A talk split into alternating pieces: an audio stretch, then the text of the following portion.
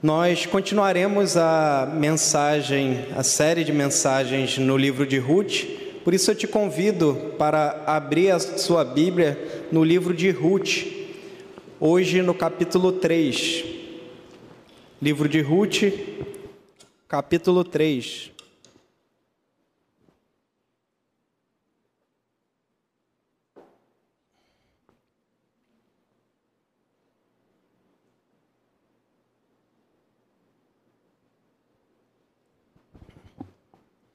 Nós faremos a leitura de todo o capítulo 3 do livro de Ruth.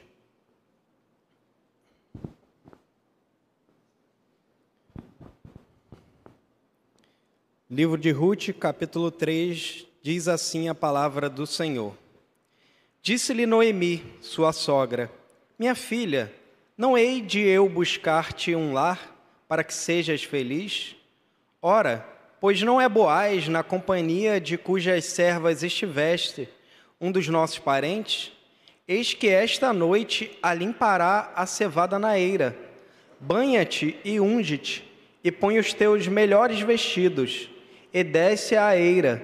Porém não te deis a conhecer ao homem, até que tenha acabado de comer e beber. Quando ele repousar, notarás o lugar em que se deita, então chegarás e lhe descobrirás o pés, e te deitarás. Ele te dirá o que deves fazer. Respondeu-lhe Ruth: Tudo quanto me disseres, farei. Então foi para a eira e fez conforme tudo quanto sua sogra lhe havia ordenado. Havendo, pois, Boaz comido e bebido, e estando já de coração tanto alegre, veio deitar-se ao pé de um monte de cereais. Então chegou ela de mansinho, ele descobriu os pés e se deitou. Sucedeu que pela meia-noite, assustando-se o homem, sentou-se, e eis que uma mulher estava deitada a seus pés. Disse ele: Quem és tu? Ela respondeu: Sou Ruth, tua serva. Estende a tua capa sobre a tua serva, porque tu és resgatador. Disse ele: Bendita sejas tu do Senhor, minha filha. Melhor fizestes a tua última benevolência que a primeira, pois não foste após jovens, quer pobres, quer ricos. Agora, pois, minha filha, não tenhas receio. Tudo quanto disseste eu te farei, pois toda a cidade do meu povo sabe que és mulher virtuosa. Ora, é muito verdade que eu sou resgatador mas ainda há outro resgatador, a mais chegado do que eu. Fica-te aqui esta noite, e será que pela manhã, se ele te quiser resgatar, bem está, que te resgate. Porém, se não lhe apraz resgatar-te, eu farei. Tão certo como vive o Senhor, deita-te aqui até amanhã. Ficou-se, pois, deitada a seus pés, até pela manhã levantou-se antes que pudessem conhecer um ao outro, porque ele disse: Não se saiba que veio mulher à eira. Disse mais: Dai-me o manto que tens sobre ti e segura-o. Ela o segurou e ele o encheu com seis medidas de cevada e lhe pôs às costas. Então entrou ela na cidade. Em chegando à casa de sua sogra, esta lhe disse: como se te passaram as coisas, filha minha? Ela lhe contou tudo quanto aquele homem lhe fizera, e disse ainda: Estas seis medidas de cevada ele mais deu, e me disse: Não voltes para tua sogra sem nada. Então lhe disse Noemi: Espera, minha filha, até que saibas em que darão as coisas, porque aquele homem não descansará enquanto não se resolver este caso ainda hoje. Curve a sua cabeça, vamos orar ao Senhor. Senhor, nós estamos diante da tua palavra, palavra que é viva, que é eficaz, palavra que nos transforma. E é isso que nós pedimos nessa noite mais uma vez, que através desse terceiro capítulo do livro de Ruth, a tua palavra inspirada venha nos transformar e que possamos sair daqui mais parecido com teu filho, Jesus Cristo. Essa é a oração que nós te pedimos em nome de Jesus. Amém.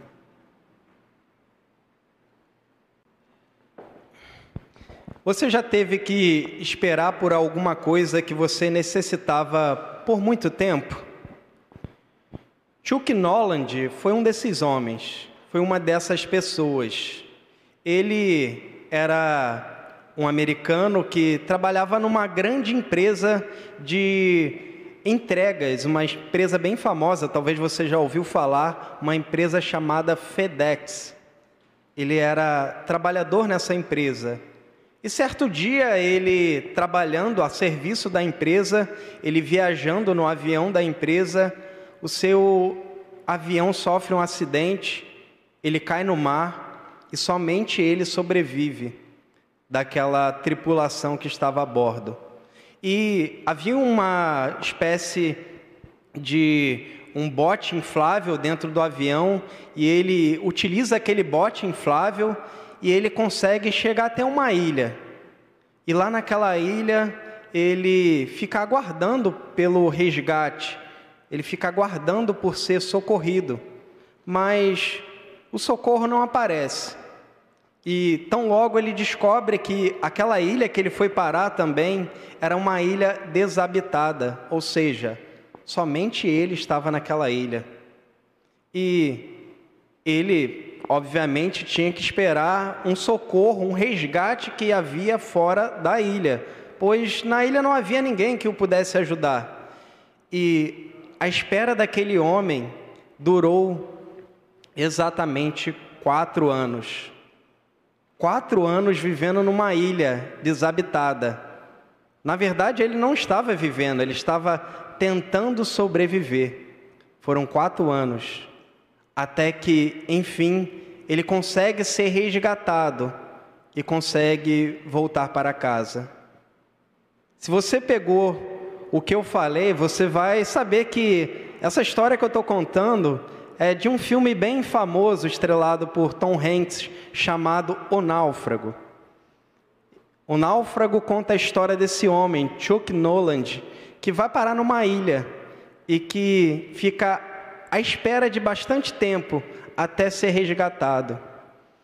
E o que isso tem a ver conosco?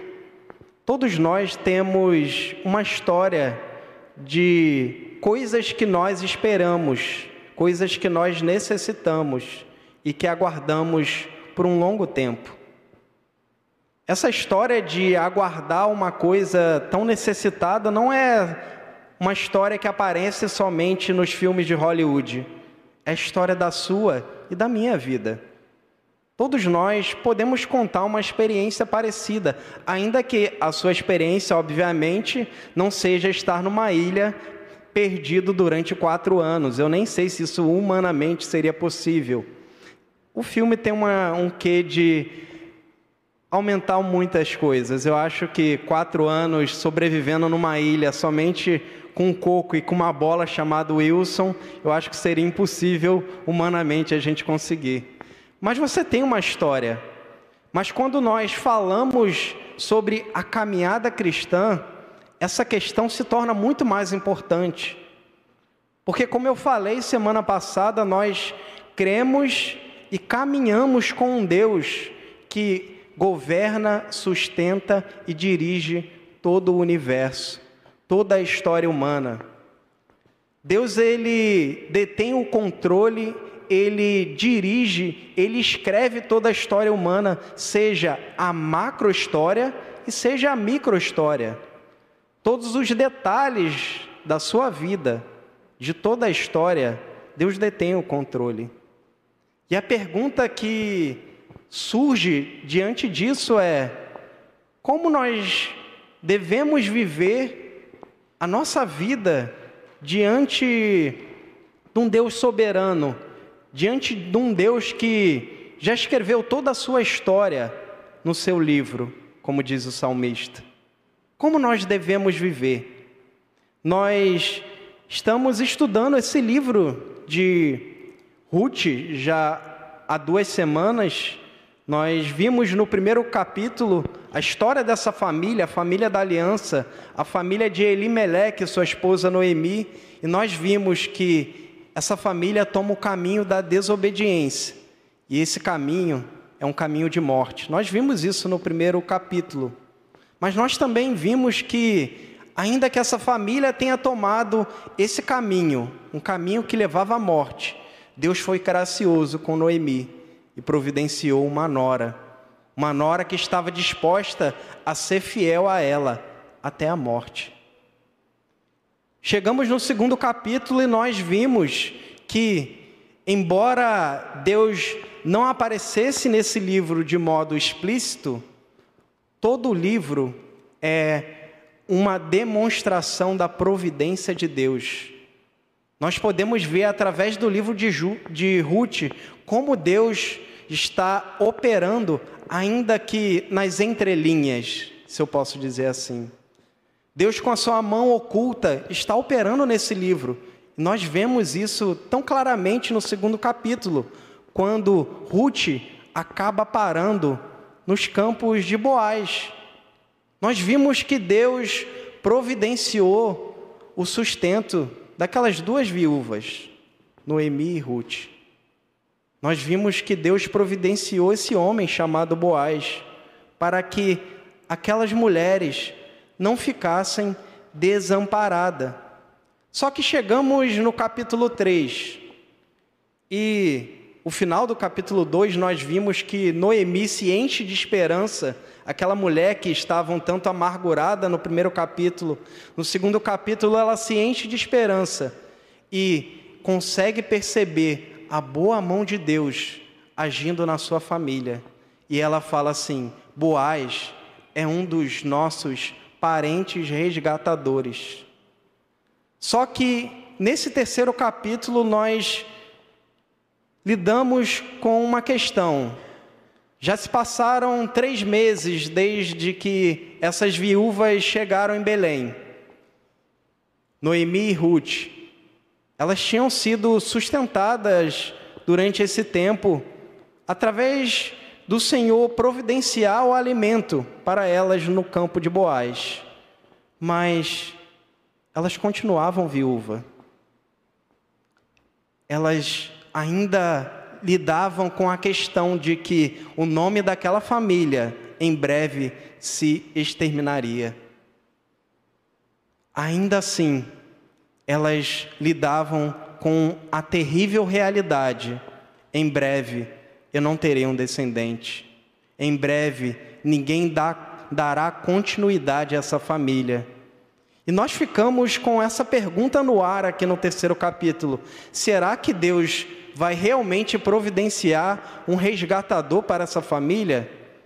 Será que Deus fará isso? O que elas deveriam fazer enquanto isso não acontecesse? O que deveria ser feito? Nós através do capítulo 3, esse capítulo que é cheio de tensão, é cheio de drama e é cheio de expectativa, enquanto Deus está providenciando um resgatador para essa família, nós podemos aprender lições valiosas ao olharmos para a vida de Noemi, Ruth e Boaz. Em resumo, hoje nós aprenderemos três lições sobre como devemos viver enquanto Deus está cumprindo Suas promessas em nossas vidas. A primeira lição se encontra do verso 1 ao verso 5. E a primeira lição que nós aprendemos nesses versos é: não fique parado. Olhe comigo o verso 1. O verso começa com Noemi se dirigindo à sua nora, a Ruth.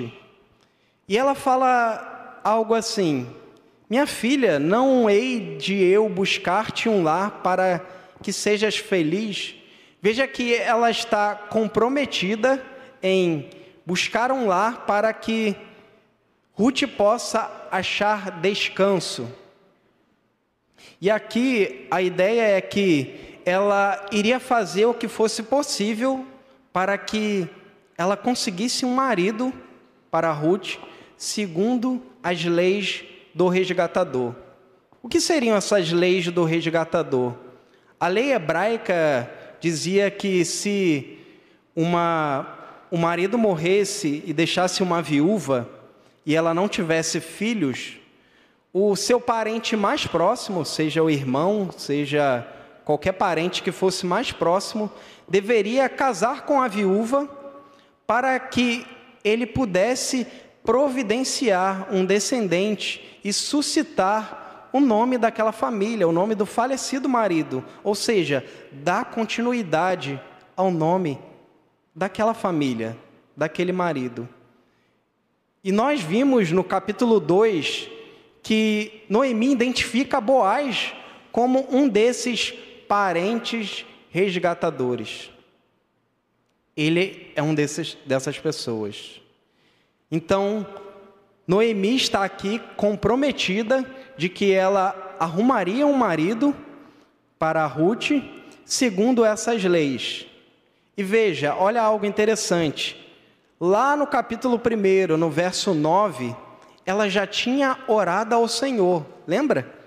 Que ela tinha, no, no meio do caminho, quando elas estavam retornando para Belém, ela tentava persuadir as suas noras a não ir com ela, e ela falava assim: Não, não vão comigo, voltem para para o país de vocês. E ela faz uma oração lá no verso 9: Que o Senhor os providencie um marido para vocês e que vocês sejam felizes. Ela fez uma oração lá no primeiro capítulo, verso 9. Só que agora ela estava tendo a oportunidade de ser um instrumento do Senhor para a resposta da sua própria oração. Certo autor declara algo bem interessante. Crentes não devem esperar passivamente até que os eventos aconteçam. Em vez disso, devem tomar a iniciativa quando uma oportunidade se apresenta. Eles entendem que Deus apresenta a oportunidade. Veja que Noemi identificou que ela poderia fazer isso. Ela vê a mão do Senhor agindo e ela fala assim: Não, eu não vou ficar parada. Eu posso fazer alguma coisa. Deus está providenciando tudo isso. Deus que colocou essa oportunidade diante de nós, diante da minha família. E eu vou ficar parada? É isso que ela está falando para Ruth aqui. E veja, o verso 2 diz que ela tem em mente realmente Boaz. Ora, pois não é Boaz na companhia de cujas servas estivesse um dos nossos parentes? Ou seja, ela olha para esse homem e fala: Não, a oportunidade está aí, é esse homem. Ele é a pessoa ideal, é um parente resgatador. E aí ela dá instruções para Ruth o que ela deveria fazer. Ela fala assim: ó, essa noite ele vai estar tá lá na alimpando, tá? Que alimpará a cevada na eira. O que, que significa isso? O processo agrícola no Israel antigo é um processo que consistia de várias etapas. E uma das etapas finais, nós vimos em outras oportunidades que é, o alimento era, era semeado e depois ele era colhido, e Ruth foi até aquele campo para colher. Mas uma das etapas finais era que o cereal deveria ser debulhado. E aí o que acontece? Geralmente, nesses casos, já o processo final da colheita, o cereal debulhado, o dono, o dono do campo ia para esse local, porque era um local que era visado por ladrões, visado por salteadores. E o dono do local ficava naquele local para proteger a sua colheita, proteger o seu campo. E Noemi identifica isso. Boaz vai estar lá. Ou seja, é o final da colheita. Ele vai estar lá guardando o campo. E aí ele, ela dá instruções para Ruth. Veja o verso 3. Banha-te e unge-te e põe os teus melhores vestidos. Sabe o que isso significa? Talvez a gente olhe assim e parece assim, pô, Ruth deveria estar fedendo, né? E ela fala assim: Toma um banhozinho, minha filha. Não vai lá falar com o homem do jeito que você tá, não. Coloca aí um desodorante. Mas na verdade, o que Noemi está instruindo Ruth é que ela deveria trocar aquelas vestes dela e colocar umas vestes diferentes. Por quê? Porque provavelmente Ruth ainda estava com vestes de luto. Ora, ela era uma viúva. Ela ainda se vestia como uma viúva. Então Noemi fala assim: troca a roupa, toma um banho, se perfuma e troca essa roupa. O que ela estava querendo dizer para Ruth é: você tem que demonstrar para Boaz que você está disponível para casar novamente. Enquanto você tiver com essas roupas, enquanto você tiver com uma roupa de luto, ele vai respeitar o seu luto. Então, troca essa roupa e vai lá e mostre para ele que você está disponível. E ela fala: desce a eira e não te dê a conhecer o homem, até que ele tenha acabado de comer e beber. E aí, verso 4 diz que quando ele repousar, notarás o lugar em que se deita, ou seja, em que Boaz se deitará. Então você chega até ele e descobre os pés dele. E aí você se deita e ele vai te falar o que, que você deve fazer. Veja, ela deu o roteiro aqui. Ela traçou o plano. E Ruth, verso 5, diz que ela é prontamente favorável em fazer aquilo. Ela se coloca na posição de: não, eu vou fazer. Tudo que você falou, eu vou fazer. E veja, é um plano arriscado, irmãos. Por que é um plano arriscado? Porque ela chegar lá, no meio lá da colheita, e se deitar aos pés de um homem, Boaz poderia identificar ela como uma prostituta. Boaz poderia tomar aquilo como algo bem pejorativo, algo bem negativo, e deveria, poderia rejeitá-la para sempre. Ou Boaz poderia enxergar aquilo como um convite de uma prostituta e ter relações com ela. E a outra coisa, que era a expectativa de Noemi, é Boaz provavelmente poderia entender o que aquilo significaria e aceitaria o pedido de Ruth. Mas veja como é algo arriscado. Veja que há hipóteses levantadas e nada garantiria para ela que Boaz certamente iria aceitar aquilo de bom grado. Mas mesmo assim, Noemi fala para Ruth fazer isso. E a lição que nós aprendemos aqui nessa parte, nessa primeira parte, é que nós não devemos ficar parados. Noemi poderia ficar descansada, poderia falar assim: ah, Deus está agindo, vou deixar. Tá bom, deixa a Ruth aí quando. Mas veja, ele enxerga naquilo uma oportunidade. Ela enxerga naquilo uma oportunidade. Ela instrui Ruth. Ela fala: enquanto você estiver com essas vestes aí, ele nunca vai olhar para você. E nós, irmãos, Quantas vezes nós confundimos descansar em Deus com ficar parados? Quantas vezes na nossa vida cristã, enquanto nós aguardamos Deus concretizar Suas promessas em nossas vidas, nós olhamos e ficamos acomodados, achando que as coisas vão cair do céu.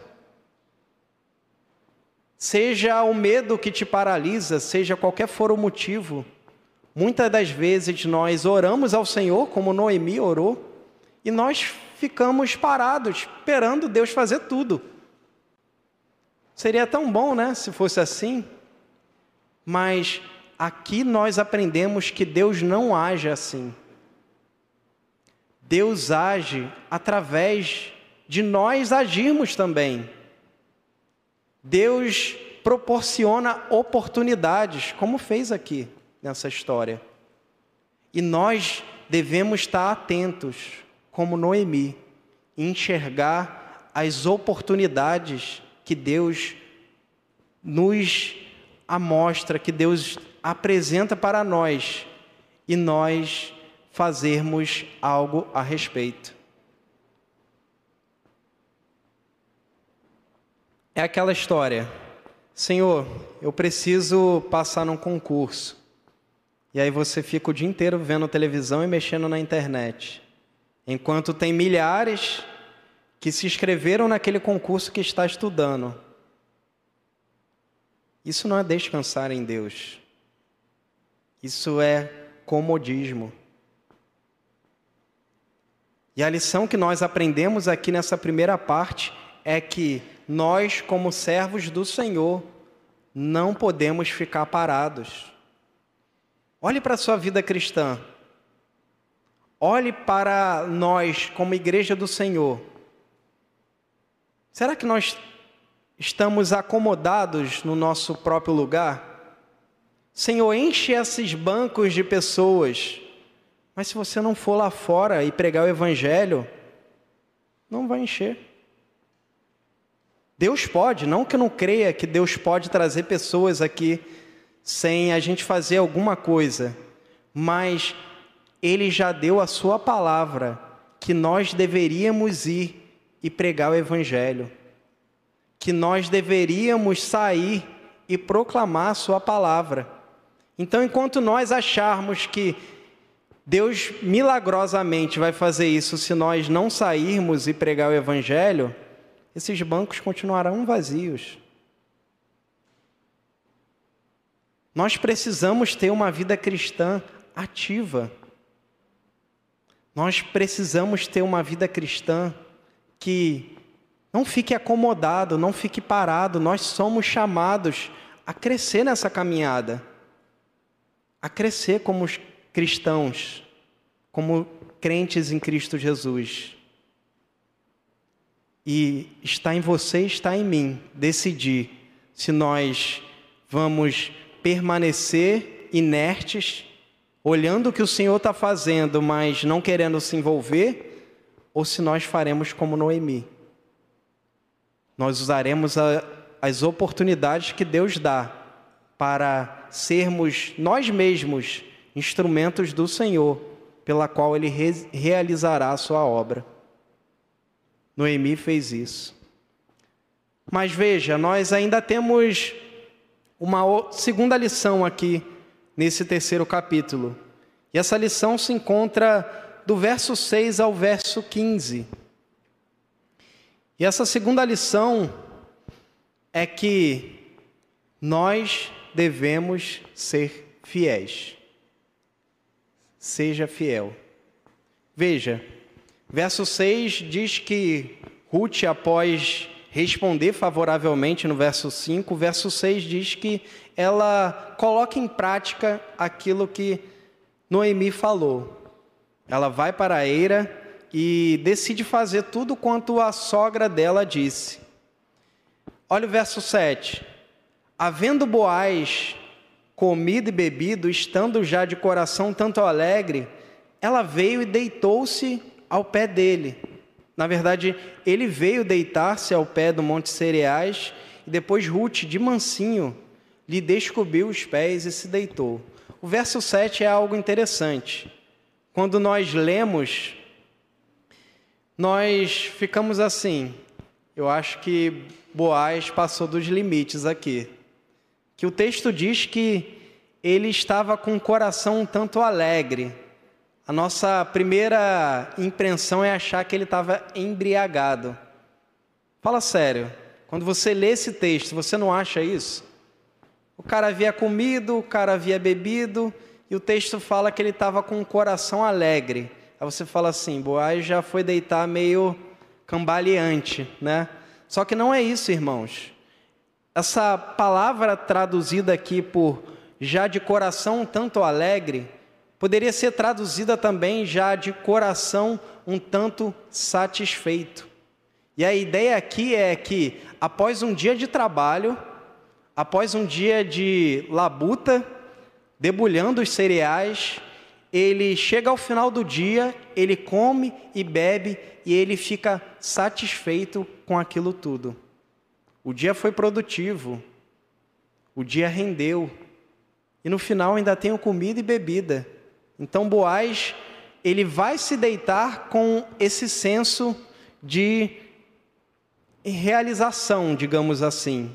Ele está satisfeito com tudo que tinha acontecido. E é assim que ele vai se deitar. E aí Ruth se chega de mansinho, descobre os pés dele e se deita. Veja, como eu falei, o ato de descobrir os pés dá uma conotação meio dúbia.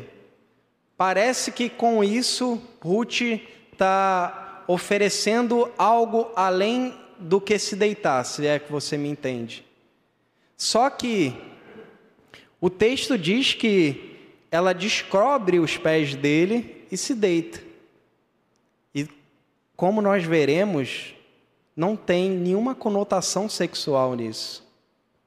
Isso está a nossa lição aqui. Veja o verso 8. Por ter os pés descobertos, aquele homem talvez acordou com um frio. A gente está falando que ele está dormindo ao relento, perto dos cereais, num monte de cereais, e diz que ele, pela meia-noite, ele se assusta. Ele se senta ou seja, ele se assusta com o frio, que ele acorda de repente, ele se senta e quando olha, uma mulher deitada aos pés dele. E aí, verso 9, ele diz: Quem és tu? E Ruth responde: Sou Ruth, tua serva. Estende a tua capa sobre a tua serva, porque tu és resgatador. Veja, olha o caráter de Ruth aqui. Nós lemos apressadamente, nós não conseguimos perceber isso. Mas Ruth poderia se aproveitar da oportunidade para seduzir aquele homem. Mas ela não faz isso. Ela deita e fica lá quietinha. Mas qual era a ordem de Noemi? Ele vai te falar o que você deve fazer. Mas olha a ousadia de Ruth. Quando Boaz descobre quem é ela, ela fala assim: Eu sou Ruth. Ela não espera Boaz falar algo.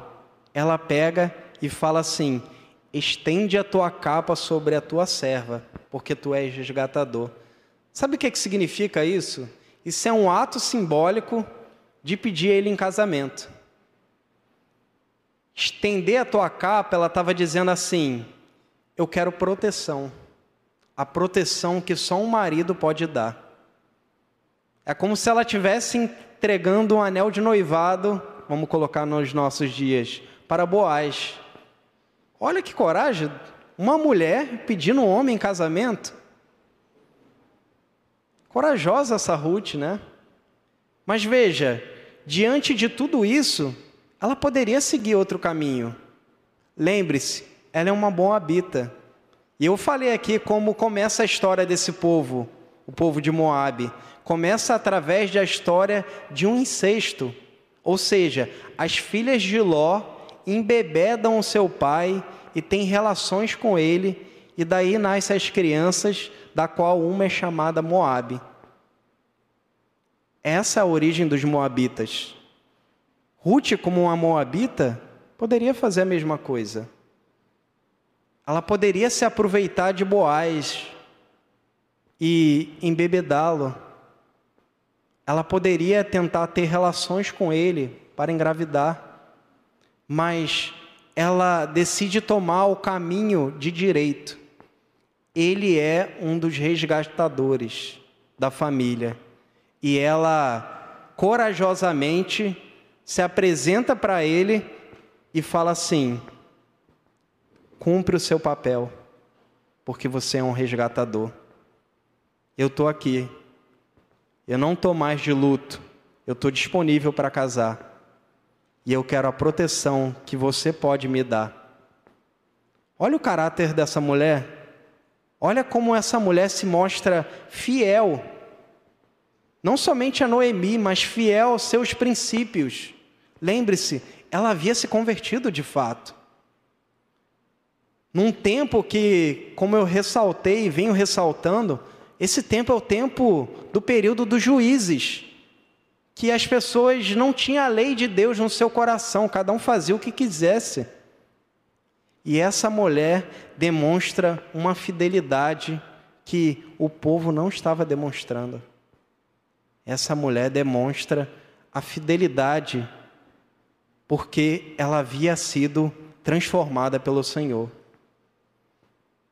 E aí, diante dessa proposta de Ruth, olha a resposta de Boaz, e através do caráter de Boaz também nós podemos ver que Boaz é fiel à aliança do Senhor.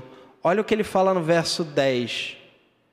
Ele louva a Ruth porque pela atitude que ela teve, ele fala: Bendito sejas tu do Senhor, minha filha. Melhor fizeste a tua última benevolência que a primeira, pois não foste após jovens, quer pobres, quer ricos. O que ele está querendo dizer aqui é o seguinte: você poderia ter procurado pessoas mais novas para se casar. Ou seja, Boaz já tinha uma certa idade em relação a Ruth. Ele, você poderia ter procurado qualquer tipo de homem, mas você veio até mim. O que ele está querendo dizer é que o seu coração não foi movido por algo ganancioso. O seu coração foi movido pela fidelidade ao Senhor. Você veio até mim porque eu sou um resgatador. E olha o verso 11. Ele fala assim: Agora, pois, minha filha, não tenhas receio, tudo quanto disseste eu te farei, pois toda a cidade do meu povo sabe que és mulher virtuosa.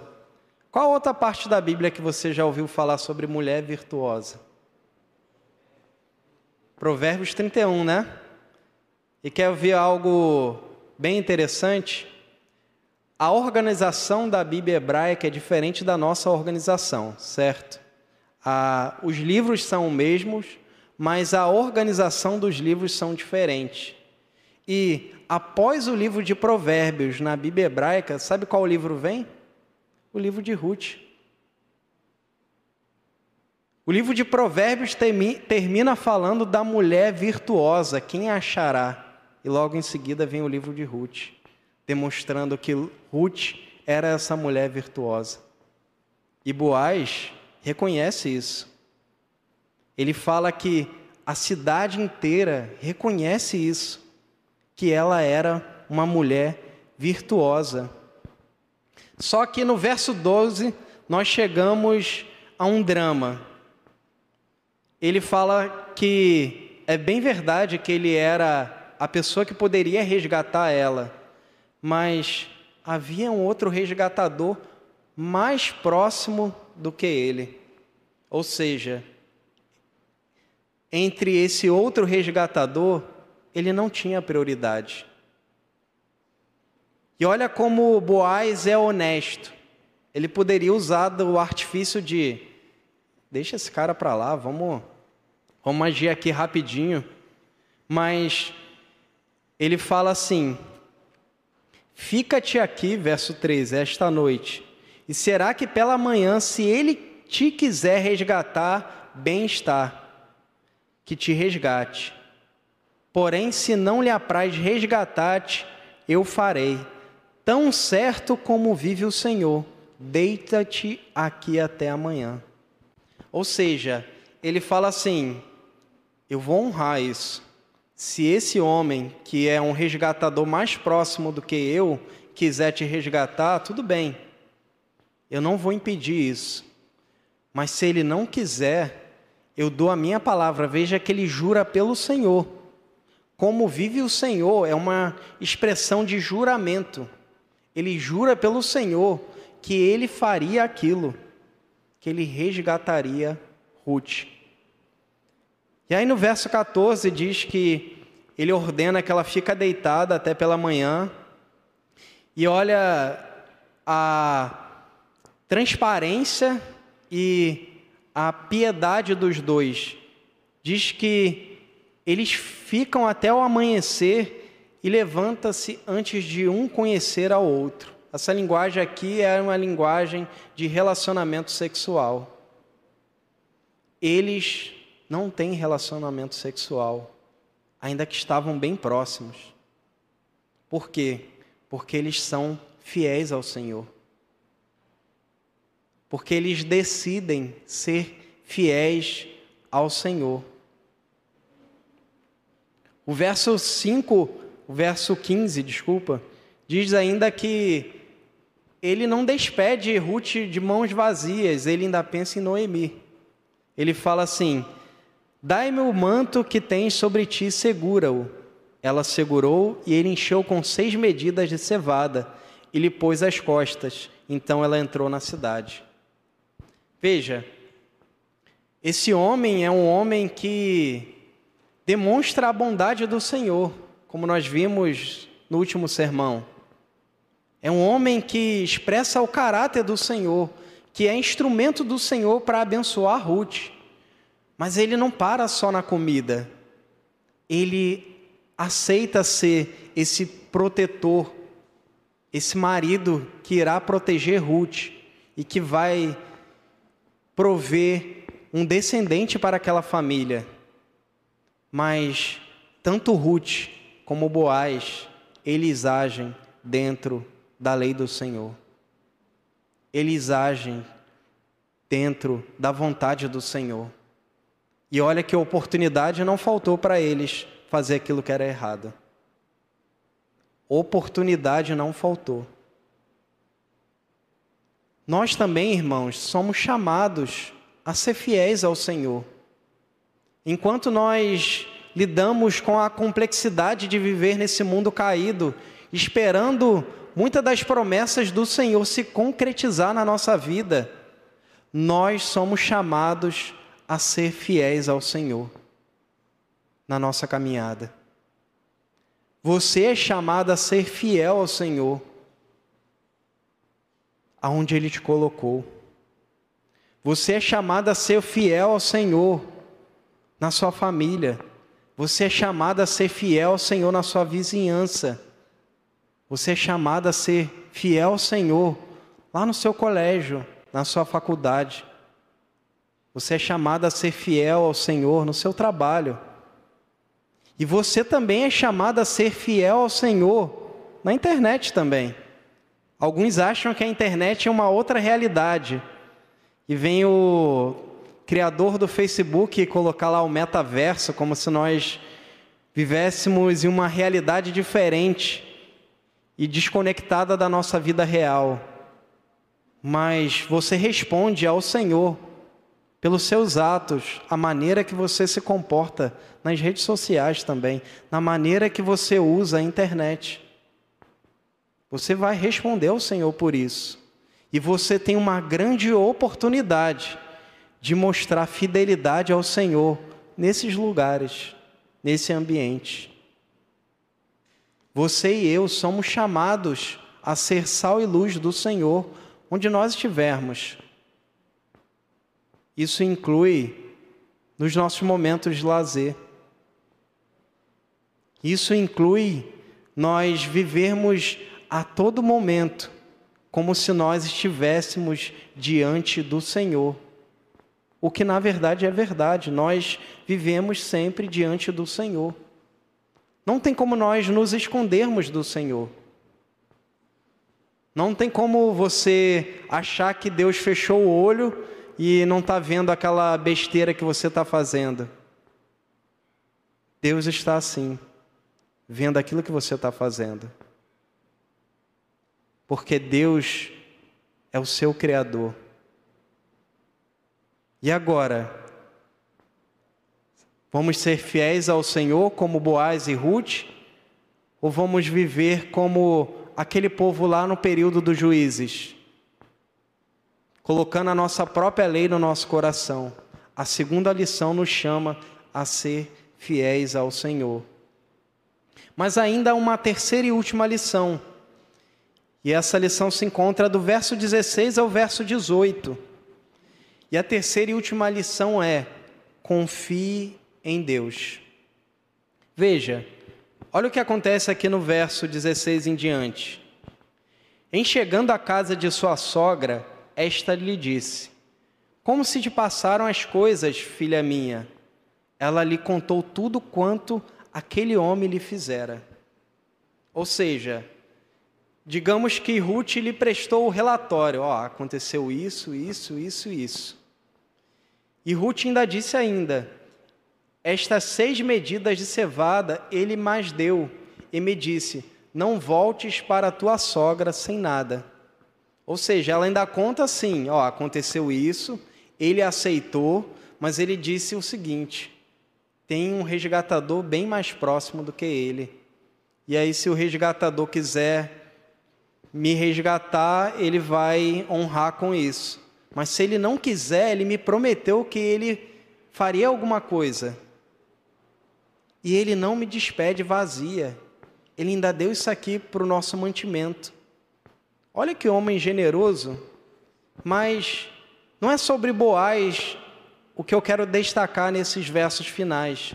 É sobre Noemi. Ela confia no Senhor. Olha o verso 18. Então lhe disse Noemi: Espera, minha filha, até que saibas em que darão as coisas. Porque aquele homem não descansará enquanto não se resolver este caso ainda hoje. Veja que Noemi, ela não fica desesperada. Rapaz, e se vir outra pessoa, a gente não conhece o caráter daquele homem, a gente já conhece o caráter de Boaz, mas e se vir outro homem, esse parente mais resgatador, se ele for uma má pessoa, se. Ela não fica levantando esse si. O que ela faz é o seguinte: espera, confia. E a confiança dela não estava somente em Boaz, na generosidade de Boaz, mas a confiança dela estava no Senhor.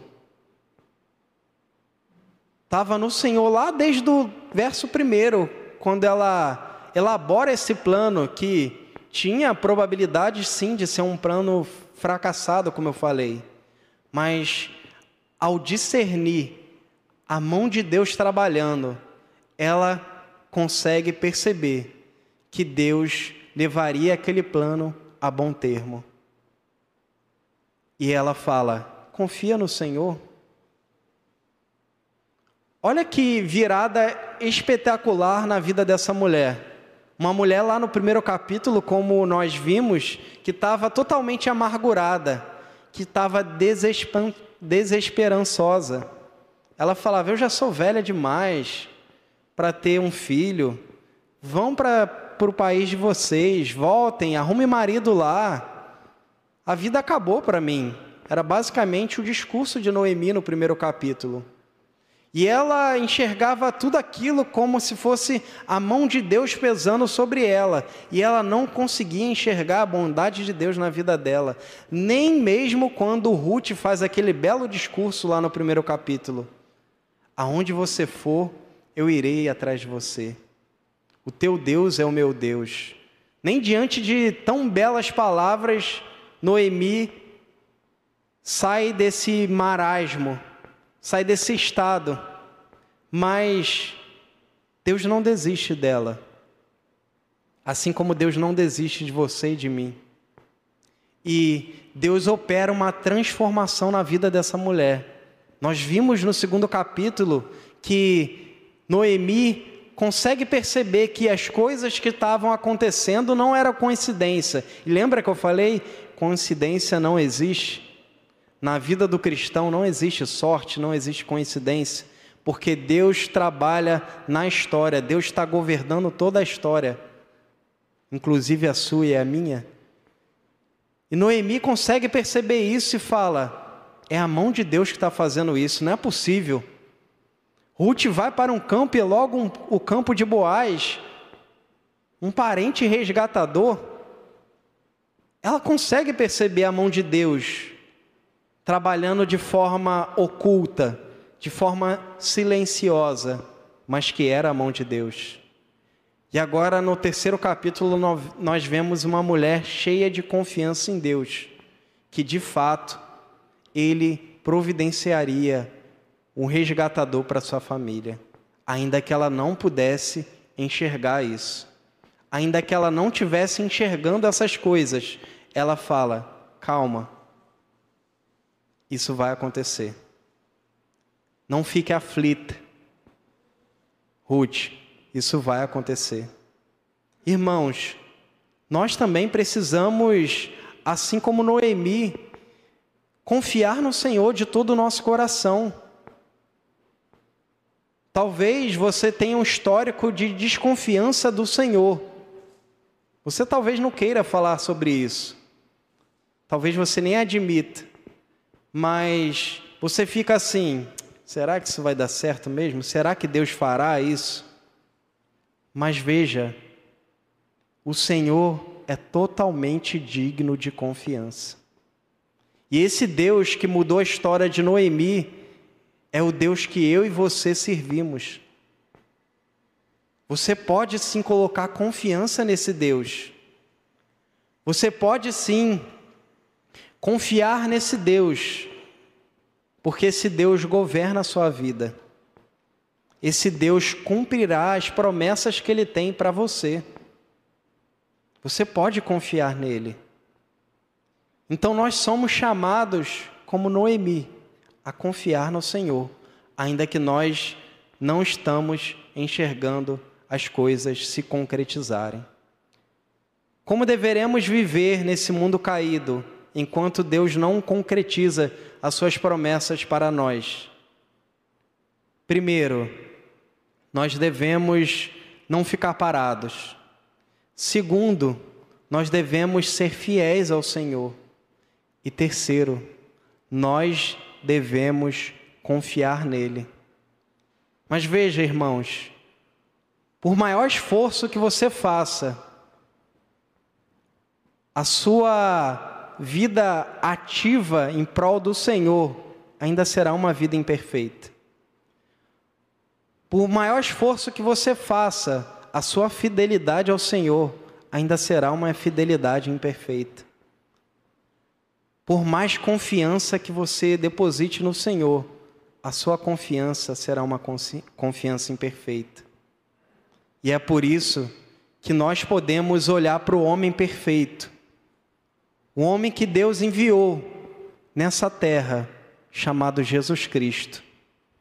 Um homem que, ao vir nessa terra, ele não ficou acomodado esperando as coisas acontecerem ele estava ativo e trabalhou pela nossa salvação. Ele viveu aqui nessa terra e ele falava: A minha comida e a minha bebida é fazer a vontade do meu Pai. Ele cumpriu cabalmente o plano que o Pai havia lhe proposto para salvar os seus eleitos, para salvar o seu povo. Jesus Cristo não ficou sentado esperando conforto.